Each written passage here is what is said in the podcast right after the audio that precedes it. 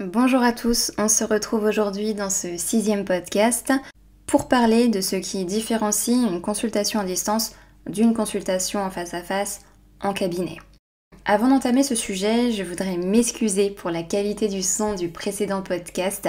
Euh, j'avais pas mon micro et je pensais pas que la différence s'entendrait autant. Je débute encore dans les podcasts donc on n'est pas à l'abri d'erreurs techniques de temps en temps, donc je suis désolée pour ça.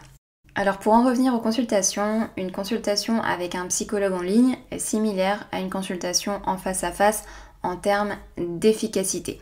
En termes légaux aussi, la loi autorise la consultation à distance, les mutuelles les remboursent tout autant et d'ailleurs je vous fournis une facture après chaque séance si vous le souhaitez.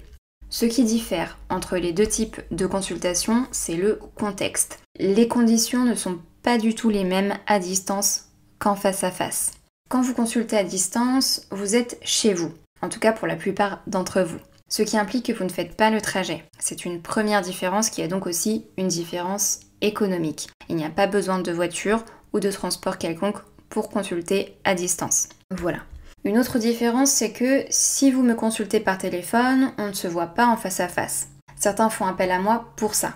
Ils ne veulent pas être confrontés au regard du psy, ils ont peur d'être analysés des pieds à la tête. Et donc la consultation par téléphone est appropriée dans ce cas.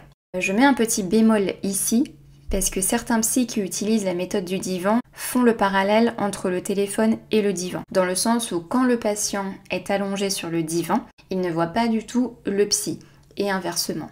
Mais on reparlera de ce parallèle avec le divan dans un prochain podcast. Je termine sur la différence technique qui est la prise de rendez-vous et le paiement. Contrairement au face-à-face, le premier contact et les prises de rendez-vous en ligne se font à distance. Et encore, c'est pas forcément le cas parce que maintenant, de plus en plus de rendez-vous en face-à-face se prennent sur des plateformes en ligne. Donc je suis pas certaine que ce soit une vraie différence. Et enfin, contrairement au face-à-face, le paiement pour une consultation à distance se règle donc aussi à distance.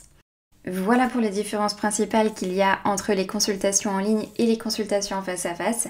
N'hésitez pas à me poser des questions si vous voulez que je détaille un point en particulier. En attendant, je vous dis à très vite dans le prochain podcast.